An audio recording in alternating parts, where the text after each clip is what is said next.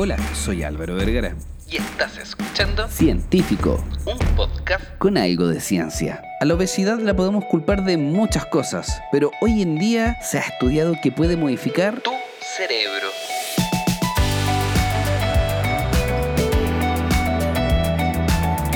La obesidad se ha atribuido a las regiones córtico-estriatales que toman el control de las áreas homeostáticas o de equilibrio de algunas partes del cerebro.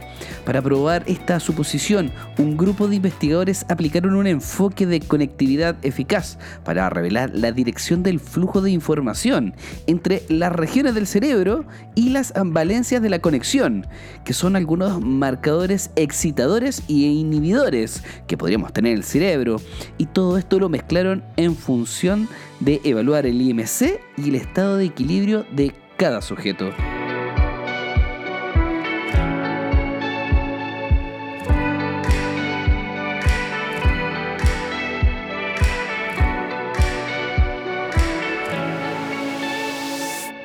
La investigadora Katarina Boyd de la Universidad de Mónaco publicó este lunes 2 de agosto del 2021 un estudio increíble y te lo recomiendo, lo puedes encontrar en la descripción y es Open Access, gratis, lo puedes leer y descargar. Tomó a 41 participantes, completamente al azar. Sin embargo, 21 de estos 41 participantes tenían sobrepeso o obesidad y se sometieron a dos exploraciones de resonancia magnética funcionales en estado de reposo después de un ayuno nocturno. Todo, todo fríamente calculado. Y luego se volvió a evaluar a estos participantes después de una comida estandarizada, sumamente saciante y sumamente grande.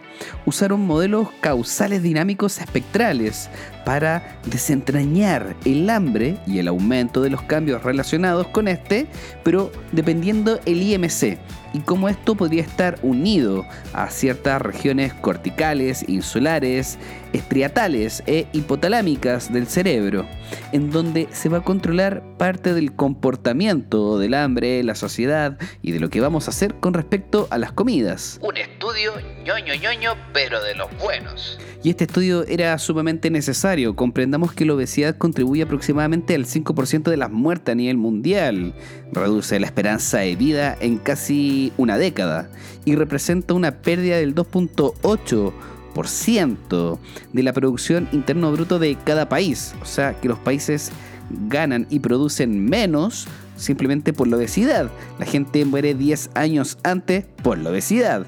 Y además de eso, el 5% de la población mundial muere por culpa de la obesidad. Y luego de eso podrían venir enfermedades derivadas de la obesidad que van aumentando este porcentaje.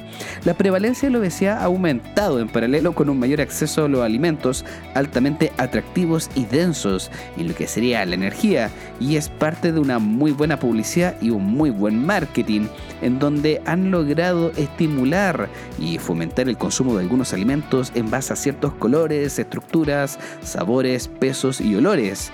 Después de todo, somos personas muy susceptibles a la publicidad y a los cambios que nos van a ofrecer. ¡Ey, ey, ey! Yo no voy a caer tan fácilmente en esos juegos publicitarios. La elección de los alimentos puede superar los mecanismos neuronales que regulan la alimentación basada en el equilibrio y la saciedad y puede promover un consumo excesivo de alimentos, netamente combinando ciertos colores, aromas e inhibiendo algunos marcadores neuronales que lamentablemente no nos damos cuenta y terminamos comiendo más de la cuenta.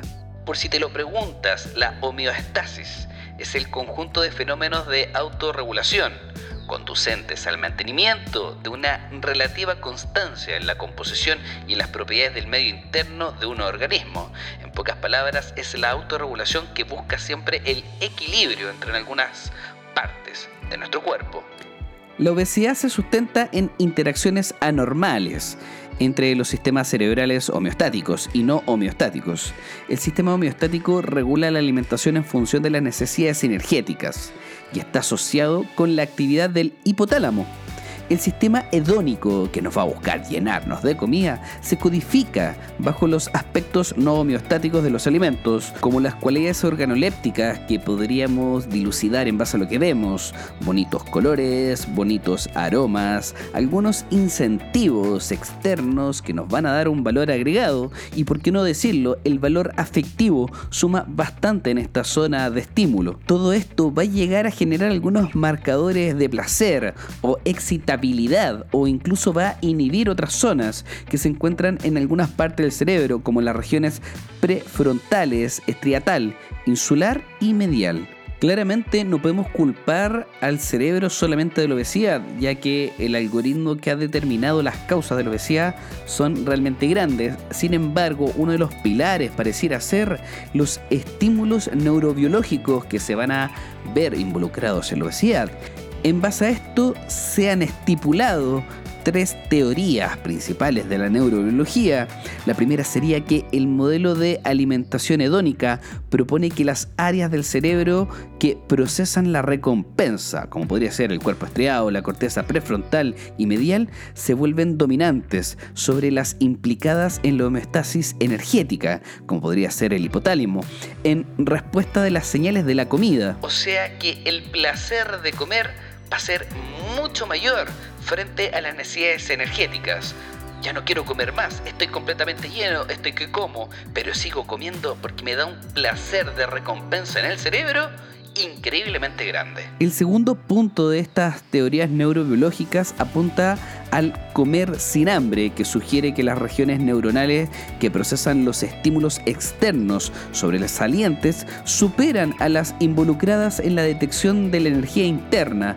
Mi cuerpo siempre cree que no tiene energía y como igual, a pesar de tener energía de sobra. Y el tercer punto de estas teorías neurobiológicas apunta a una falla en la homeostasis o en la autorregulación que en pocas palabras empiezan a chocar algunas señales que vienen desde las regiones estriatales y límbicas, desde el cerebro, haciendo una especie de cortocircuito y que no genera una autorregulación real ni eficiente.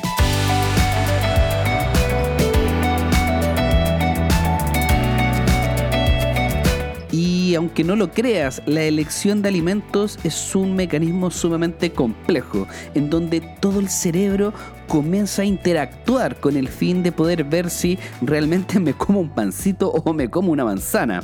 Aunque no lo creas, la luminosidad que se genera en el cerebro es brutal frente a la elección activa del cerebro, que eso va a modificar o activar las regiones del cerebro involucradas a la regulación de energía. Solamente es energía. Y eso se ve en el hipotálamo.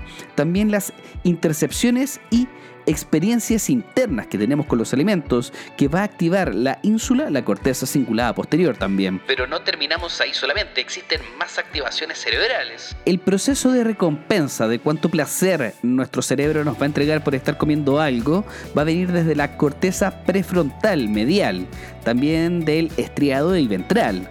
Y el control cognitivo tendría que venir desde la corteza prefrontal, dorso lateral y la corteza cingulada anterior. Literalmente nuestro cerebro se ilumina simplemente con la toma de decisiones que vamos a generar con el fin de comer algo o no.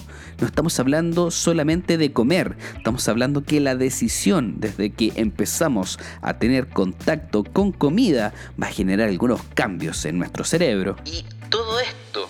Tiene que ver con el hambre y la saciedad. Ya que los procesos homeostáticos o de autorregulación entre el hambre y la saciedad y el índice de masa corporal se han asociado con la conectividad funcional entre las regiones del hipotálamo, el cuerpo estriado, la ínsula y la corteza prefrontal.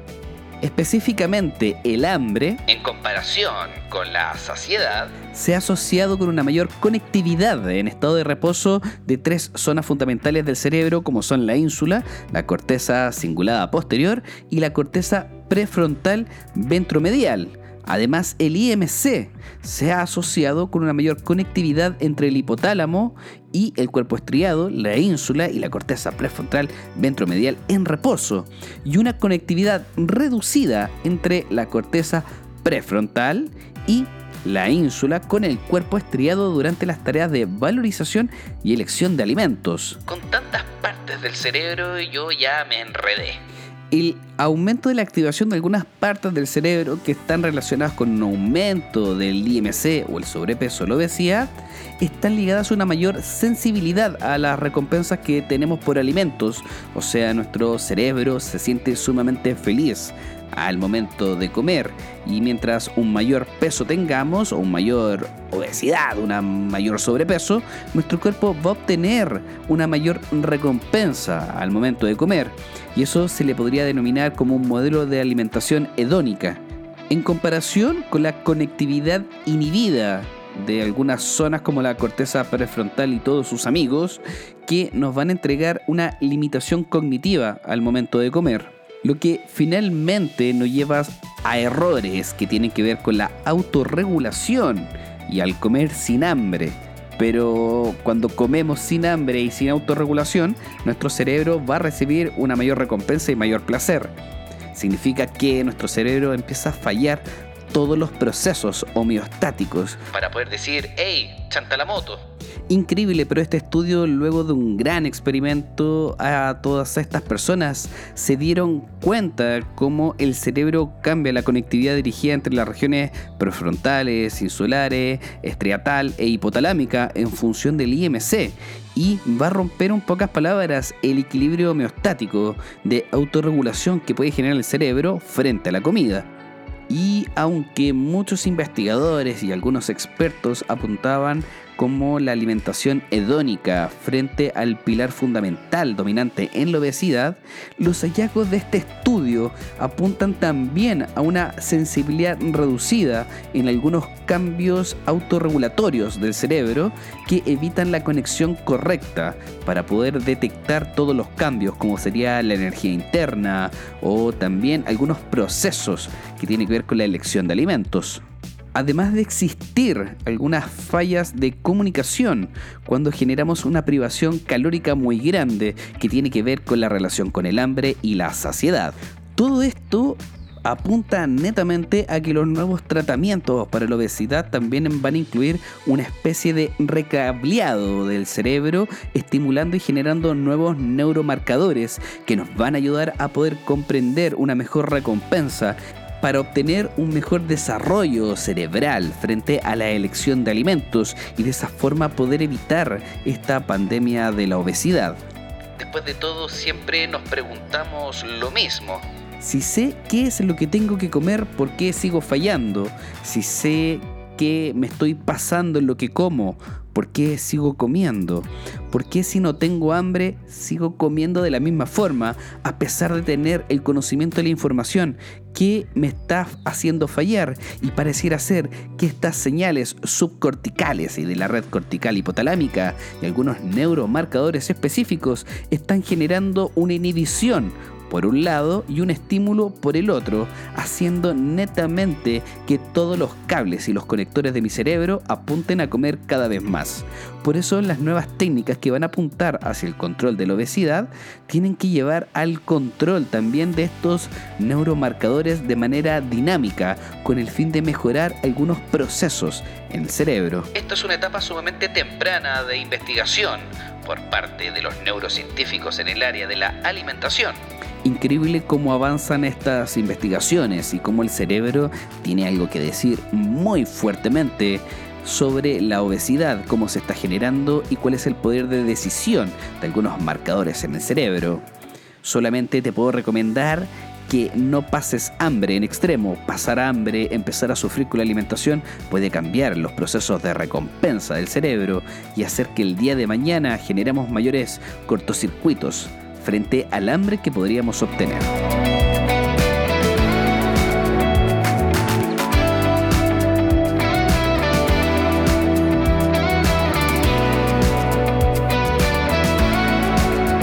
Si te gustó este episodio, ya sabes qué hacer. Compártelo en tus redes sociales.